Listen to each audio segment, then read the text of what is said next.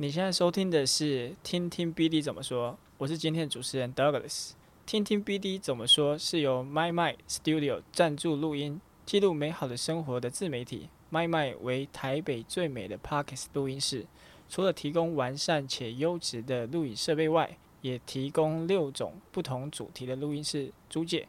不论你是录制 Podcast、YouTube 直播、线上课程、商业拍摄等等，一间录音室就能多元的使用哦。麦麦用声音传递美好的理想，用空间品味质感生活。现在使用折扣码 SChange S C H A N G E 即可享有租借录音室九折的优惠哦。在 S 音配 BD 系列，听听 BD 怎么说。我们将在这这个系列节目中邀请各个领域优秀的 BD 来与我们分享他的经验。这一集我们很高兴邀请到来自 Uber 的 Joyce 来和我们分享 BD 在职场当中的大小事与甘苦谈。首先，让我们热烈欢迎 Joyce 来跟我们简单的自我介绍。欢迎 Joyce。Hello，大家好，我现在是在 Uber 工作的 Joyce。那我目前业务的工作经验已经有五年了，然后今天很开心来 Exchange 分享。好的，那我们直接呃，针对想了解 Joyce 从原来大学的过程当中如何。参与到参与到 BD 的这个整体的发展的过程，在了解到呃，其实 Joyce 你是呃就读北交大的呃算是社会科学类的系所，是是，那你转转到 BD 商业发展脉络跟动机是什么呢？OK，好，其实对我来说，我在大学的时候我是念社科学院，然后我在大学主要所修习的课程不是社会学就是心理学，然后也老实讲我非常的喜欢，甚至是我在大学期间的时候，我还有到立法院去做实习，所以很多人都会觉得说我会走跟社会团体相关的工作，或者是那个时候在立法院直接就留下来来服务立法委员，可是我后来并没有做这一件事情，是因为我当时在参与相关一些，因为当时刚好是二零。啊，sorry sorry，哎，二零零八年的下一任，二零一四、二零一六，哦，对，二零一六那一年，记忆有点不太好，但就是二零一六年的时候，那个时候刚好经历总统大选，然后那因为我们所属的立法委员，他本身他有他的政党色彩，所以我们当然也是会跟着党团去参与相关的活动，但在这个过程里，我也想跟大家分享，虽然说我自己本身我没有太多的政治色彩，可是其实在这个过程里面，我有感觉到做事情上。的无力，就是我们可能会需要提一些想法，或者是草案，是，但是实际上好像在改变社会这一件事情上，它是很单薄的。其实我现在长大了之后，然后我也在社会工作了一段时间，我才明白，其实你要改变一个想法。一个行为，它本来就是非常困难的，更不用说光是同志大游行。其实我们在台湾，如果我没有记错的话，也已经游行十几二十年了。然后同婚其实也是前几年才正式通过，而且同婚这一件事情也不确定什么时候会被废除。因为我前阵子才从我的朋友们身上听到的，就是这个东西它是属于，就是虽然说现在过了，但是未来也有可能被废除。所以我才明白很多事情它是随时会做改变的。那也因此透过这个实习的经验，我感觉到我自己心里面有一个渴望，我很想要去做一个可以真正改变世界更快的方式。到底我可以透过什么样的方式呢？我那时候想到的一个连接点就是商业。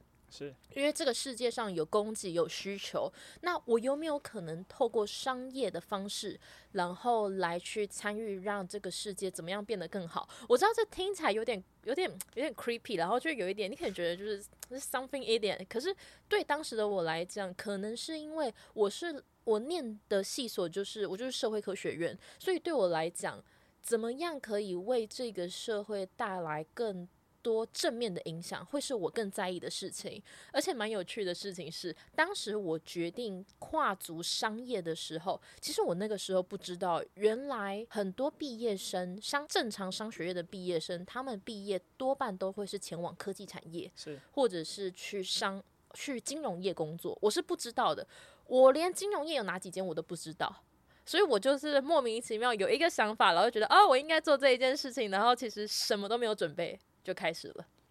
那我就更好奇说，你刚才分享说你是在立法院的党团当中，还有包含你在呃过去北交大的社团还有系所当中，那这个的所谓的课外活动的经历，在现在 BD 的发展上面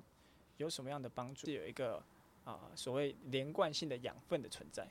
OK，我觉得我这边可以分享的是，其实在我大学期间，除了我们刚刚提到的一些，像是可能我自己主修科系相关好了，我在大学我花了蛮长一段时间在做艺术。人文的，那我自己非常的喜欢戏剧，那我甚至喜欢戏剧，喜欢到我还准备了戏剧转学考，是就是这么 fever 的一个程度。那我在透过学习这项技术的时候，我发现我了解到一件事情，就是我们看戏剧嘛，我们会觉得它是一出剧。它就只是呃娱乐性质，可是如果你拆开整个戏剧工业，甚至是我们延伸到现在电影工业来看的话，我们可以知道的是，一定会有导演，会有编剧，会有演员，会有服装，会有妆化，然后会有舞台，会有灯光，会有摄影。其实它是分工非常非常的细腻的。所以，那我当时我因为很喜欢戏剧，我的选择是。如果说我今天我要学好一个技能的话，我必须成为这一个技能里面的核心角色。是，那你猜在戏剧里面核心角色是谁？编剧。没错，说的非常的好。那编剧之所以会是核心灵魂，是因为他写出来的每一个文字，每一个文本。都是代表这个剧的灵魂，反而导演的存在，它其实是去让这一出剧的画面还有协调之间变得和谐，然后呈现出不同的感觉。所以为什么其实从我们 Renaissance 期间的时候，Shakespeare 在十六世纪就已经英国就已经有非常非常多的 Shakespeare，可是我们一路到现在二十一世纪，还是有非常的，不管是我们台湾人剧团改改编 Shakespeare，还是我们英国皇家古典学院，他们也都是还是在展演 Shakespeare，因为本来一种文文本它就有很多解释方式，所以其实我当时在那个过程里面，我先学习成为一个编剧，后来我为了要更了解这整个的系统，不只是演员，再包括导演，所以其实你可以看到的是，在这个过程里面，如果我们套用到现在一个比较专业的术语来讲的话，它其实就是一个叫做专案管理，我觉得有点像是皮演可是我。不只是除了 PM 之外，我还要负责里面的内容企划，后续更延伸到，因为我真的非常喜欢艺术展演，所以我在大学的时候我也组织了 TED，然后我们跟美国申请了 TEDx，就 TEDx Talk。那我同时也是是策展人，那也是在这个过程中间，然后我开始接触到一些商业的脉络，因为毕竟你做活动嘛，钱是最重要的。我们如何去找到赞助商，不管是学校啊，还是外面的企业，那这一些全部都是回归到一件事情。我们是因为我们想要做的事情，然后想要让别人看见，然后我们才去找这一些资源来解决问题。所以这个某个程度上算是我在大学以技能来说的商业启蒙。所以是不是能够理解？呃，以你 BD 的经验来说的话，科系好像不是那么的。最重要的事情，而是你在大学期间认识了什么人，做了什么样的事情，包含你刚才分享的这个整体的编剧的这种自我启蒙的过程，是塑造你现在作为一个 BD 怎么人与人之间进行一个不管是专案管理以及利害关系人的管理上面的很啊很重要的一个。算是养成的过程。对，因为老实讲，如果你问我 BD 是什么的话，我可能会告诉你说，我认为 BD 这个工作它是 sales 的工作，业务的工作，加上 PR 公关，再加上 marketing 行销这三个东西，三个元素，其实它同时结合在一起。那我会觉得这是属于 BD 的范畴，所以在这一份工作里面的话，其实你无时无刻你都是在想象，我今天做的什么样的事情对公司是有好处的，我可以为公司减少多少的成本，我赚进了多少的收入，那我接下来做的这个目的，我可以提升我们本身产品到什么样的程度，还是加深我们的市占率？其实这些东西它都是无时无刻 BD 都在思考的事情，所以你问我说。呃，到底念哪一个科系对 BD 有帮助的话，我可能说不出来。因为老实讲，我后来在大学毕业之后，我也花了一些时间去念了跟商学院相关的东西，然后甚至是像，也许你有听过像顾问很流行的费米定律，是是费米定律吗？系统性的思考，是是是，对对对，像。因为为什么会念到费米呢？其实是因为我当时也遇到蛮多的问题，我们把它叫做 market sizing。你如何去预估市场规模？那对我来说，我那个时候真的觉得，Oh my god，我为什么要去衡量市场规模？可是你回过头来想，你今天是一个 BD，你是一个前瞻者的时候，你根本就不知道你的市场在哪里。你当然无时无刻你要去证明你的市场规模存在，你要做的这个策略方向是真真实实在那边，所以你才做了你接下来每一个行动。这才是一个合格的商业发展。你不可能凭空说，呃，老板，我觉得这个 A 好像有利可图，我想要去做。可是你想，你以老板的角度来想，为什么？什么叫做 A 有利可图？我今天假设，我举一个例子，好，我卖槟榔。我卖给槟榔摊也是卖槟榔。如果 Seven 可以卖，我铺到铺货铺到 Seven 也是卖。如果说现在我们晚上人力特别昂贵，因为大夜班要加成嘛，那我们放很多自动贩卖机在里面放槟榔。假设法规可以的话，在里面放槟榔，然后大家自己去买，这也是一种卖。可是你必须要告诉我说，从这边 Seven 寄卖，然后到。无人贩卖机寄卖，哪一个策略是真的有效的？而且你有去算过里面的成本结构吗？然后到回过头来，最后，因为老实讲了，企业盈利最重要的目的就是要赚钱，开公司就是为了要赚钱。你没有赚钱，没有燃料，公司不可能继续开得下去。那最后一定是回到我们的落后指标，到底赚进了多少钱？你这一些你都要想得够清楚。你前期的投资多少时间会摊提得回来？这些是 BD 该做的，我打一个问号。因为在一些比较专业的公司，它可能会有我们讲的 business analyst，或者是专门在做 SMP 一些策略规划的战略人员。但是对我来讲的话，我觉得以我的角色来说的话，没有什么东西是可以完全切割开来的。因为只要今天跟商业有关，然后对公司是有实质效益帮助的事情，对我而言，我都觉得是我的工作范畴。了解，刚才了解到 Joyce 的求学过程，以及说你自我探索的过程。那我想稍稍走往你毕业后的这一步，就是说，呃，那你刚才有提到说，你你除了在学校有 TED 经办策展人的经验，以及后面你参加了呃这个政党的党团的这个幕僚的这样的角色，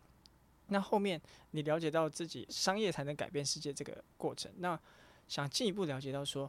那。当你了解到的这个过程，那你就业的选择上，看到你的资料是呃从 GoMaji 的这个职务，然后再到 Lalamove，再到现在的 Uber 做了将近快两年。那这个过程的选择，这个自我策略或脉络是什么呢？OK，好，当时我来说的话，其实我的想法很简单，就是我想要去一家公司不用穿制服，然后上班时间在十点，我应应该够简单吧？然后我我希望公司有零食箱，就非常非常的简单。我其实没有想太多，很 chill，非常的 chill，就因为我自己的个性，我没有很喜欢很很严谨、很气氛很高压，然后或是很烦的工作环境。然后你应该可以发现到，其实。刚刚你提到的公司，他们的性质都是电商。对，我确实是以特别往云端上的产业为主。我觉得也有可能是因为我从小我就是属于住在网络上的族群，所以对我来说，我是去选择了我比较容易伸手可以接触到的产业。那对当时的我而言，金融业太遥远了。可能我是到工作到比较后期，才有一些案子是要跟金融业打交道。可是，在对当时只有二十二岁的我来讲，那个东西太遥远了。我只是去选择了我比较常听过，然后相对知名的品牌。所以，呃，了解到你在呃 GoMaji 是做呃数位行销的这个角色嘛？所以你是其实虽然你是说呃你很 chill，但是其实你每一个过程当中，你还是啊、呃、不断的去累积到现在是 Uber 技术销售经理的这样的角色。聊完你在这个成长的过程当中，我想。了解到，呃，在这个 Uber 的 BD 的过程，那你对内呃对外的利害关系人啊、或者说你每天的呃业务或一周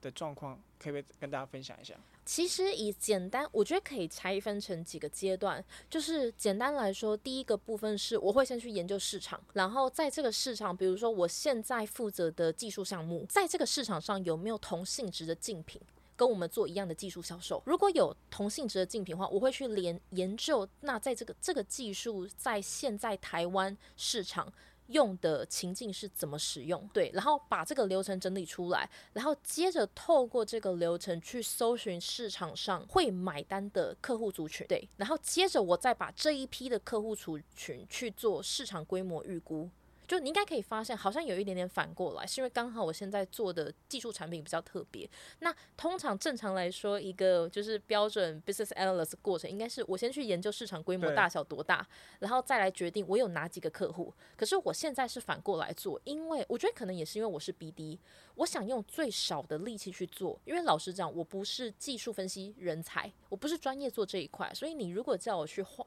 去做一个很大的市场规模的饼，抱歉，我真的做不到，因为那真的太难了。不是我不做，而是我真的做不到。所以我会反过来做，我会从我原本在负责的技术产品去研究情境，研究情境之后再去找会买单的客户有谁，还有它对应到的我们讲的 marketing sizing 的规模有多大。因为我做这整个过过程里面，我就像是导过尾音，那我会透过我这一份的报告去。跟上面去做讨论，就是我现在在做的这个策略，我可以为公司带来多少的效益？那如果上面决定，OK，这个东西它是没有问题的，好，那我接着我就会开始跟客户做谈判。管顾的这个，不管是费米理论啊，或者说他们所谓讲的 MISI，对你做 BD 来说是一个非常大的帮助。我觉得逻辑上是是对，因为如果你问我说我很会做 missy 嘛，我其实每次做 missy 我都很痛苦。那我想延伸这个话题是说，那 BD 现在非常多人都想要做嘛，包含了或者像 BD、PM 的这种跨部门的这种角色，先不一定说一定是要管理人，而是说带一个小团队，很快速的做做出一个专案，或者是说他具有影响力的这个工作。那你对于呃？这些向往的，不管是应届毕业生或者想要转职的人，呃，你说就是对于 BD 这个角色，他要怎么看吗？应该说他要怎么去累积，然后能够被被 hire 被信任。呃，我必须很老实的讲，我觉得 BD 这个工作很少聘请没有工作经验的人，就是呃，因为。这样讲好了，我们可以把工作性质像这样子拆分，就是 BD 终究是业务性质的工作。然后，那首先第一件事情是我们一定会去确认说，到底是否足够理解，就技能上是否足够成熟。这个会是很重要的一个关键，因为我们可以知道的是，在签约、签约合作的过程里面，除了我们刚刚讲了很多前期的观测、测量啊，然后谈判过程啊，最后一定会遇到一件事情，我们叫做关单。通俗的说法就是签约，你一定要把它签下来。但是签约其实有很多的眉眉角角，就是到底这个合约彼此的风险规避怎么做，然后怎么跟律师谈判，然后这个价格策略怎么拟定。然后长期效益怎么走？然后你要去算多少年摊底回来？然后甚至是你跟跨部门之间的合作怎么做？因为我们会把它压在合约上，所以关单其实是一个非常非常专业的技巧。那这个我必须老实讲，这个是业务技能。对，这个。我我可能不会说这个是 BD 技能，当然也有可能是因为我在这个产业我还不够的老练，所以我会这样讲。但是我认为签约这件事情是很专业的业务技能，所以如果你身边有朋友他是业务工作者的话，你搞不好会有听过他，无论是小单大单，他很都能够很快速的把合约带回来，那就代表说他业务销售技能纯熟，所以他可以去梳理客户对于合作案的风险。然后还有一些流程面，他都可以控制好，所以才能够顺利把合约带回来。这个是业务技能。所以，如果假设今天对于新鲜人来说，你们想要跨足 BD 产业或者是业务产业的话，首先第一件事情是，我会请你们先好好想一下，这个东西真的是你们想要做的吗？其实包括我自己也是，因为我最一开始我做的是 digital marketing，那我当时会转做 BD，很大的原因是我认为 BD 听起来很 fancy。然后我可能看了网络上很多的分享报告，或者是我请教了一些这个在就是在做 BD 的前辈，听起来都很酷。对，但我必须很老实的告诉你们，业务的生活就是这么酷。无论你今天是作为一个 sales，还是你做一个 BD，他的生活每一天就是这么酷。也就是每一天都在跟不同的人打交道。你要先去问自己，你愿意每天都跟不同的人打交道吗？你可能每一天你都不会跟你熟识的人互动，这件事情你愿意吗？好，在第二件事情，如果第一件事情你愿意，第二件事情你要再问自己是：你愿意每一天都被数字追着跑吗？这这边讲的数字是成长率吗？还是说实际的数字？实际的数字。对，呃，举个例子好了，比如说你老板要你这个月签三个合约回来，哦，一个目标的概念。对，然后那你可能已经到最后三天了，你一个合约都没带回来。你今天无论如何，你都要带三个合约回来。那那会怎么做呢？就是我觉得作为一个，就是、嗯、作为一个商业人员的话，你这就是你的规划哦，你应该怎么做，然后甚至是你要举出什么样的证明去告诉你老板，你可以在三天内做到，然后做不到是为什么？这是你每一天、每一个月、每一季你都在面对的问题。数字就是这么血淋淋，你做得到吗？有点刺激。对，它其实是一个非常刺激的工作。那再来的话，后面我认为其他都是 soft skill。所以其实我相信这边因为是 BD 讲堂嘛，我相信你们已经访问非常多的 BD，那一定有很多很资深的前辈们，他们都有分享很多很棒的经验。那我。这边因为我毕竟不是到非常像那种十几年很厉害、很厉害、很资深的人员，所以我可能也没办法分享到那么多。但是我自己会觉得，如果对于社会毕业新鲜人来讲的话，我必须说这不是一个简单的工作，然后它也不是一个容错率高的工作。了解。我们会讲说，先做了再说，先试再说。那我完全认同这个想法，因为所有的学习都要从错误里面学习。那包括业务也是，就是在我们销售的过程里面，假如说今天这一个客户失败了，没关系，我明天还有下一个客户。可是当我真正以 BD 的角度在处理工作的时候，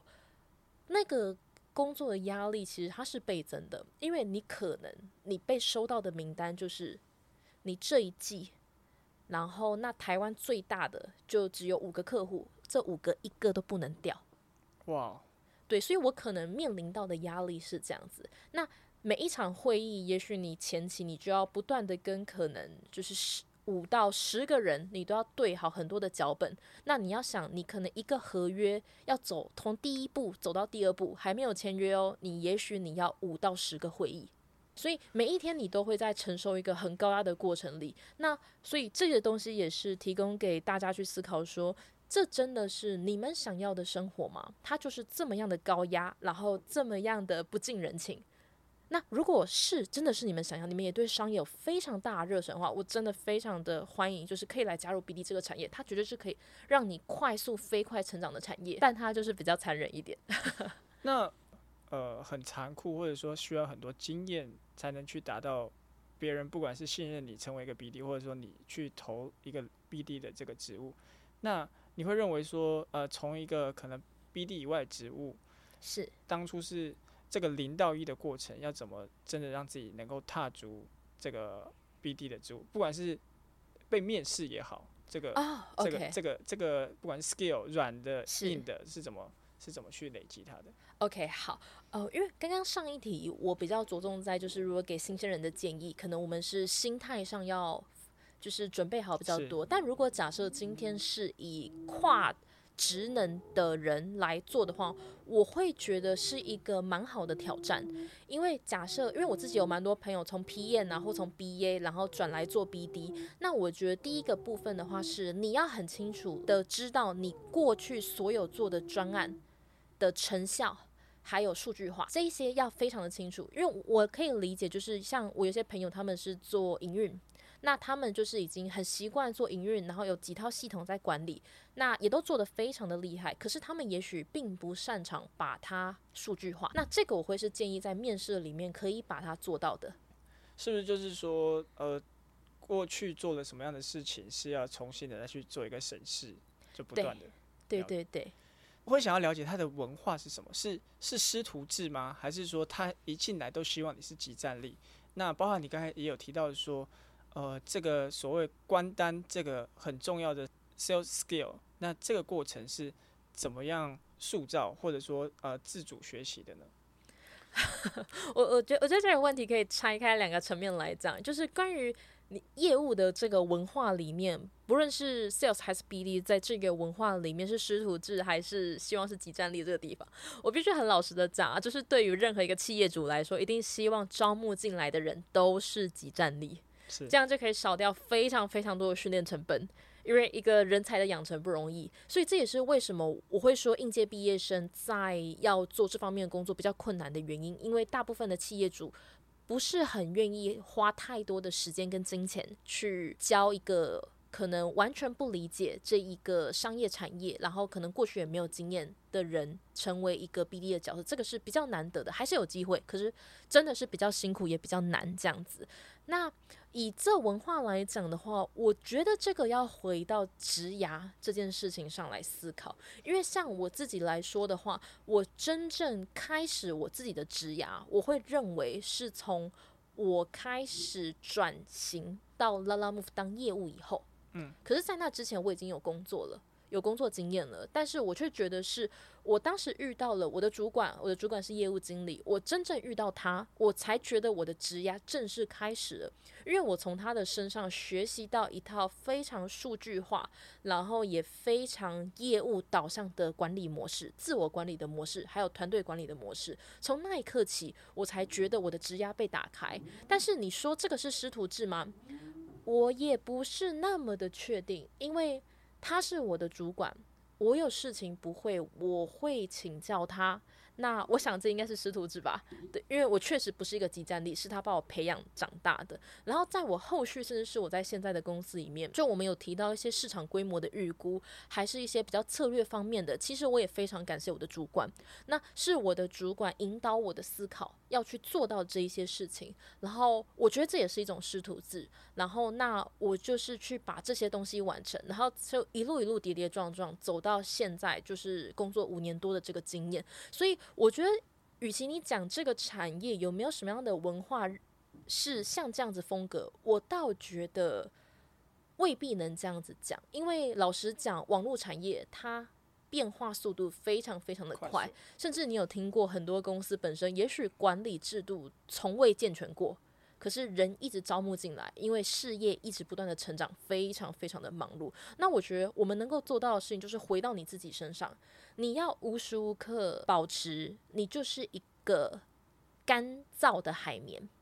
不断的去吸收它。是的，你要不断的吸收，不管任何的东西，你都要尽可能的去了解、去学习。你可以不会，你可以不懂，你可以没有打算生根。可是你一定要静下心来，去听别人在讲什么，去理解为什么人家会这样子想。因为在我们很多沟通的过程里面，像我是业务人员嘛，所以其实我在我的谈判角度会非常的直接。因为在如果说今天是一个对外人员来讲的话，我们考量点一定是收入、成本、民生、客户关系。这个是最直接的。可是，假如今天你是内部人员，你是属于营运的角色的时候，你是属于策略的时候，你们可能在想的东西就会是：诶，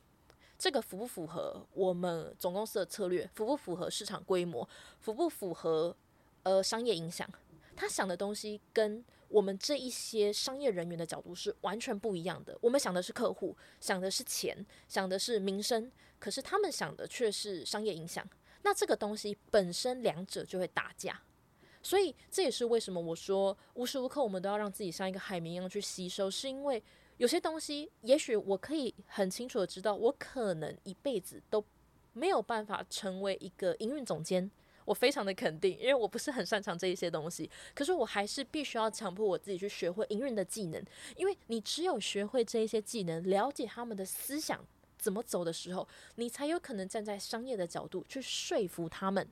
说服对方。不管是做内部利益人关系管理，还是外部的客户利益人关系管理，透过这样的角度去说服他们，来达到你的目的，这才是商业人员最高的价值。了解，那是不是能够理解？像刚才谈论到那么多 BD 的养成的过程当中，有一个非常重要的点，就是说，呃，无论你现在是做行销，或者说你是做呃产品或营运。最重要的，呃，是 Joyce 的建议是不是就是说，你要眼观八方，去了解到，诶、欸，每个利害关系人他们在意的点是什么？没错，了解。这样的话，是不是就能够，呃，不管是你的呃能力或经验的养成累积，然后也可以有机会塑造你，可以成为一个合格的 BD 呢？当然。因为毕竟你是问我嘛，我一定要回你。当然，这样感觉好像我不合格。对，不过我自己是觉得，呃，因为合格不合格这件事情，还是回归到你自己怎么告诉你自己。因为就像我前面讲的，我认为 BD 这个工作是非常严峻，而且考验蛮大的，因为你可能真的做了很长一段时间，你投注很多的心力，你只不过从零分推到了十分而已，距离你的目标六十分还差得好远好远。所以我觉得合格这一件事情，它可能会是比较比较，如果我们一直都用合格来看我们的工作的话，会比较辛苦。所以通常我们自己，我自己有很多非常多，就是就是从事商业的好朋友们，不管是 BA 也好，BD 甚至是 Sales，那我们还蛮常 在分享的一个东西是，我们会比较倾向去告诉我们自己，我每一天我从零走到了多少，走到了十，那我接下来我有没有办法从十走到二十？我们不会用六十来要求我们自己，对，就是不要让十跌回到九或跌回到八。这样子讲起来好像好像有点丧气，就是六十好像很遥远。可是我觉得在探索新市场的过程里面，六十真的是一个听起来很容易，但真的很漫长的过程。了解，听起来好丧气哦。那想进一步跟 Joyce 谈到说你在 Uber 上面的，因为这个是算是你最。持续在成长的一个阶段哦，好，其实我在我目前服务的公司里面的情况的话，老实讲，最一开始职务的转换我是没有预期的。那在最一开始的时候，我会会有一个职务上的转换，是因为我原本的部门，然后因为外商很容易遇到一件事情嘛，就是缩编，然后缩编之后，原本的人员我们要进行重新的排整嘛，然后那我们。刚好公司有一个新的事业体，我们这一波人就全部被调过去了。所以我在第一次我职务的调动，我是没有预期的。可是我觉得这也是因为我后来一直都待在外商，这也是我觉得外商很有趣的地方，就是只要今天你是有能力的人，那公司他会帮你安排适合你的位置。对，所以。对我来讲，我其实蛮感谢这一件事情的，因为如果当时没有做职务的调配的话，我可能从来也没有想象过我会去接触我原本不擅长的事情，然后去学习新的技能，然后到现在，因为现在就是专门做技术销售的位置，那到现在这个位置的话，其实这个东西就是我争取来的。因为在那个时候，因为我在我原本的位置上已经也做了一年的时间，然后我想要有新的突破，然后想要做一些新的不同的事情，所以那个时候我就去申请这个位置，然后也很幸运有上了这样子。是不是很棒的特质是在于说你永永远都是保持一个归零，然后又再出发的这个信念？对。那这个过程当中有接触到不管是 To C 或 To B 的这这方面业务上的差异或策略，能不能跟大家分享一下？因为我是 BD 嘛，所以我是商业发展人员。那原则上来讲，商业发展人员在做的事情就是 To B，就是呃，会讲 To B 是因为我们跟企业合作，所以我是 To B。那 To C 的话，你应该指的是 B to B to C 这一段，嗯，就是我透过跟企业合作，我如何拿到他大量的会员。有的，这个也有。那我这边简单讲 To B 跟 To C 好了，因为我觉得回到我们公司的性质，我们公司其实可以看到，它就是共享经济。共享经济它如何要蓬勃发展的话，它就是必须要有大量的用户使用。没错。所以我们在做的合作案基本上都是 B to B to C。那我能不能理解说，因为你的产品是服务最终端的消费者，但是你又要 To B，所以是你是不是要又要等于说服务了这个呃 To B 的公司之外，你又要帮他思考他到底是要卖给谁？没错没错，说的很精准。是，我觉得是，我觉得在思考面会有的，因为以 To C 来讲，To C 消费者最重要的一件事情是我们要去量身打造适合消费者的使用情境。因为我还我以前蛮喜欢一句话，就是一个人看 Shakespeare 就会有一个 Shakespeare，，那如果一千人看 Shakespeare，，他就会有一千个 Shakespeare。那同样的。你一个人看到全脸的福利熊，你就会有一个福利熊；那一百个人就有一百个福利熊。所以，我们如何去设计出一个适合然后通用的场景，这个会是我们第一个功课，没有错。然后，那在于 To B 对于我们的合作的企业，因为我等于是我透过跟这个企业合作，它就有点像是我们的节点，我们去拿到它后面大量的用户。我们跟企业之间如何谈判跟沟通呢？其实这个东西它就是。比较考验的是，我们跟企业之间是怎么沟通，还有设定条件。因为很多时候是你，就算你把整个局想得很完美，人家企业不见得买单。这是一个。就算他买单了，第二个我们还会遇到的问题是他执行效能不如预期。那针对这一点的话，就是说，除了要很了解消费者，又要了解到呃 To B 的这个特性，那会不会有在你的这个 BD 的过程当中，这个 To B 其实它很强势，然后你在这个技术上是怎么去克服跟说服他的呢？哦、OK，这个是蛮常见的情况。那我觉得现在这个问题就是，对方很强势的话，你作为中间的这个角色，你要很清楚知道你的产品优势劣势是什么，还有对方的优势劣势，以及你们会面临到所有风险。通常我遇到这件事情的话，我做的最直接的一件事情是，我会直接把现阶段遇到所有风险盘点下来，然后我甚至会把这个风险直接对价转换到金钱。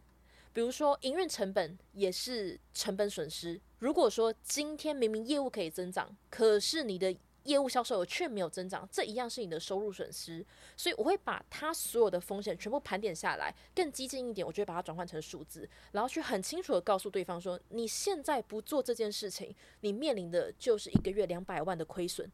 这件事情真的可以发生吗？我现在我的东西可以帮助你解决这个问题。这样的理解是不是就是说，呃，我我可以不跟你谈技术，但是我对自己的产品跟技术非常有自信，然后我用很数据化的方式来去说服你，一定要答应我的东西。哦，这个应该应该说这个东西倒不是说就是因为这个听起来好像有点在逼宫他的感觉。不过这个如果用我们的角度来说的话，我们会是他如果技术不答应没关系，我用商业的角度来说服你。因为我必须，因为我必须要很了解这个公司组织架构。通常公司组织架构还是会朝前看齐啦。然后，那我就会去告诉对方说，如果现在我们不做这一件事情的话，你们公司在这个市场上的商业位置，你们会掉到哪里？然后，你们不做这件事情的话，接下来你们会遇到多少的商业损失？我们就跳脱技术这件事情的问题。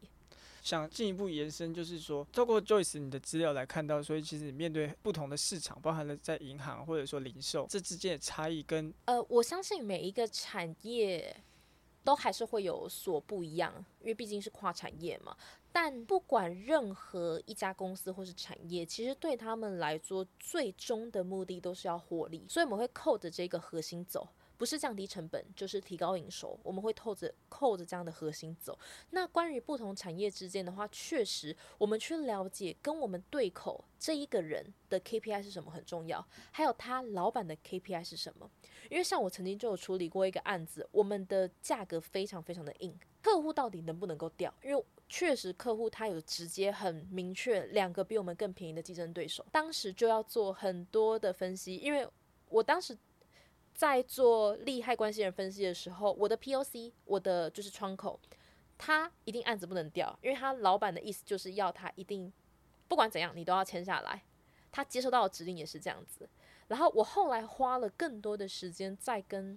我的窗口的老板沟通还有对话，我才理解到了一件事情是。无论今天竞争对手比我们便宜多少钱，在对于他老板要解决的问题，最重要的事情就是他必须要确保系统的稳定，这个是。最重要的第一件事情，所以他必须要跟越多的合作厂商配合越好。那我们公司的品牌又非常的大，所以他一定要跟我们公司配合。某个程度上也是报告给董事会系统稳定度的保证。然后再来第二件事情才会是成本控管，第三件事情才会是获利。就其实我们刚刚前面有提到说，对任何一家公司最重要的事情都是获利，没错。可是。再更细、更细的话，我们要去确保的是，这一个拥有最终决策权、能够做签单的这一个许可者的最大的 decision maker，他最在意的第一顺位是什么？如果说他最在意的第一顺位跟我们的价格没有关系的时候，我们就不要花太多时间在价格上缠斗，我们会更加着重在强调我们的稳定度，然后我们的速度、我们的效能，还有我们团队整合能力，再来。成本控管这件事情，那么我接着我就知道，因为它有另外两个竞争，就是我有另外两个 competitor，那我就去研究我的 competitor 的价格到底是多少，然后我给出的这个报价，我们现在策略已经决定，我就是要报的比这两个 competitor 高，因为我们系统稳定度是最高的，但是我要高出到多少，这个东西它就是要不断的在过程中去试探，还有了解，等于 BD 要对自己，然后对团队，还有对公司非常了解之外，也是要对。啊、呃，对方，我这样听下来有点像是孙子兵法在打仗的这种概念。对，就是你可能要随时去了解你何时要以退为进，然后。你什么时候要走为上策，甚至什么时候你丢出了这个价格，其实讲比较负面一点的话，就是你可能丢出了这个价格的目的，不见得真的是要跟对方走进一个比较深的合作，可能重点是是要巩固你的市场地位，就跟下棋一样的概念。是，最后的这个环节，想请教 Joyce 是说，那哦，未来对于大家想要踏入 BD，不管是大学生，或者说现在线上的听众。那有什么样的建议，作为他们在职业上的布局也好，或者说他们在啊、呃、工作之余啊、呃、学习的这样的历程呢？了解了解，我觉得在短程上的建议的话，我会鼓励大家，就是因为这个，我必须说，BD 这个位置，它其实在不同的产业、不同的公司里面的处理的工作是蛮不一样的，所以我会蛮鼓励大家只。如果你想要走进这个行业，那么只要你看到有哪一间公司在征 BD，你都试着去投履历看看，然后尽你所能先拿到面试的机会，然后去跟对方公司的人了解你们公司想要找什么样的人。那因为我是真的是一个比较喜欢从结果来寻找原因的人，如果是我，我在我当时。二十二岁的时候，我其实就是做了这个策略，然后我透过大量的面试去了解 C level 在想什么，或者是 HR 想要找到什么样的人，然后回来准备我不足的地方。比如说，我可能收到的消息是啊，你过去你没有担任业务的经验，就是我觉得你的人格特质很棒，可是我没有办法聘用你，因为我想要找的是资深的人。那么我就知道了，我接下来在投递履历的方向，我必须去找。相对新的公司，这样新的公司，也许薪资也不会到太高，可是他愿意接受没有工作经验的人。嗯，我觉得，我觉得这个分两个部分来讲。好，第一个在软实力的话，我非常推荐大家可以看一本书，叫做《华顿商学院的谈判学》，在讲谈判。的应对进退，还有过程，甚至是思考象限里面，我觉得讲的真的是非常的惊人。因为这本书其实影响我非常非常的大，在于沟通这件事情上。然后再来第二本书，我会推荐。如果说真的是想要朝向就是专业的，不管是业务工作者也好，还是 BD 商务合作发展也好，我会很建议大家去看 B to B Solution Selling。这一本书，然后它有中文的译本。那这一本书，它就很清楚的去讲解了，就是关于利害关系人，甚至它细到连你怎么写一封邀请的 email，它都有讲。甚至是不同的利害关系人、不同的部门，他们所痛所遇到的 KPI 会是什么？他甚至还可以，还会教你说你如何列出利害关系人的痛苦链，就是这一些是属于比较真的是很，因为刚刚前面虽然说沟通是一个 soft skill，然后或者是做 stakeholder management 这是一个 soft skill，可是对我来说，我反而觉得它是一个 hard skill，因为在沟通这件事情上，你可能必须你要。打一百通的电话，你才会经验值加一。那你可能要长期打了一万通、十万通的电话，然后你经验你才会正式升到十等。就是如果以游戏的概念来讲是这样，所以我反而对我自己来讲，我会认为沟通、谈判这一些都是硬实力，然后专案管理技巧其实也都是大量的经验去砸出来的。所以，如果说今天可能还没有那么多的机会去接触到这么多的人群的话，那么我会建议这两本书可以先入手。然后，那这个是否就是 soft skill。那如果以 hard skill 在数据化管理的话，我觉得这个部分的话，就是你无时无刻你都要用一个原则去思考自己。我自己蛮喜欢用 SMART 原则，就是 SMART 原则，它会强调你的目标，你必须要 specific measure。在时间内如实如值如预算，去把一个目标把它落地规划完成，无时无刻都要做这件事情。不管今天你在做什么样的工作，假设你今天是一个学生的话，我可能会反过来问你说：“OK，好，那就请你帮我盘点，你在这大学四年，你在校成绩、在校排名是几名？你做过什么样的特殊的活动？也许你担任过社长，那你做过什么样的实习？你是否有得过比赛奖？这些我一问你的时候。”我一问你说你在大学做过什么事情，你必须要有办法数据化的告诉我。甚至是假如你有参加一些社团，你可能经营粉丝专业，我就会想知道说，OK，好，那你在你经营的这个时间里面，数字成长多少？你可能会好奇问我说：“诶、Joyce，你说的数字成长多少是赞吗？还是分享，还是什么的？”对我而言，我会认为是我今天既然预期你有这个技能，我在讲数字成长的时候，我想要知道就是 overview 的成长，是你要来告诉我，所以是你自己，你要帮你自己找到指标。所以我觉得，如果说今天要训练数据能力的话，是你从你的日常生活里面，你都要不断为你找到指标，什么东西是这一个专业的人最在意的项目。我觉得这个会是我在 soft skill 跟 hard skill 可以给的一些建议。等于模拟在自己求职的过程当中，或未来想要成为一个 BD 的过程当中，就是模拟啊、呃、未来 BD 要在做的那件事，并且把这个思维内化到自己个人之外。然后也把自己当做一一本作品集在准备，是你随时都要把自己当做作品集准备好。今天 Joyce 跟我们分享到非常多他在大学的成长的过程，还有他在 Uber 当中如何去做自己职业上面的探索以及策略，包含了在 BD 这个过程当中如何用他的整体 BD 的策略的概念，对于自己有相关的准备，还有对于大家啊未来想要转职 BD 有更多的建议。那我们再次非常感谢 Joyce，也感谢大家今天的聆听。以上就是这一集听听 BD 怎么说，可以大家可以在之后的下方的留言，让我们知道你未来期待听到什么不一样产业 BD 的观点。那最后我是 Douglas，谢谢大家，我是 Joyce。那我们下集再见，谢谢大家，谢喽，拜拜。拜拜。